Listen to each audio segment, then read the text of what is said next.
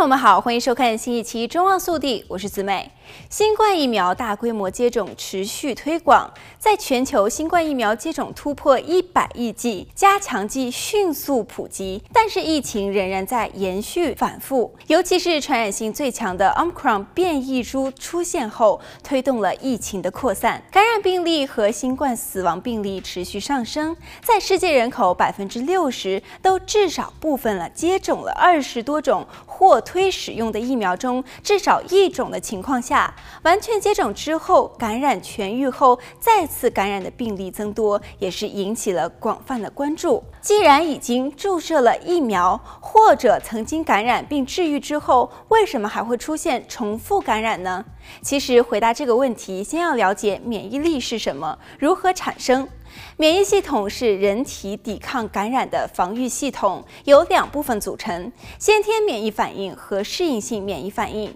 一旦发现病毒病菌入侵体内，免疫系统首先反应，设法歼灭外敌，包括释放会引起炎症的化学物质和能够摧毁受感染细胞的白血球。先天免疫反应不会学习，不针对任何特定的病毒，因此不会对新冠病毒产生免疫力。产生靶向抗体的细胞则是关键，这些抗体可以粘附在病毒上，并且予以阻击。还有能够识别病毒并定向攻击受感染细胞的 T 细胞及细胞反应。研究显示，针对新冠病毒产生抗体大约需要十天，而病情最严重的患者会产生最强的免疫反应。如果适应性免疫反应足够强大，可能会留下对感染的持久记忆，从而在未来提供免疫保护。轻症或者是无症状感染者体内是否会产生足够的靶向免疫反应，目前则并不是很清楚。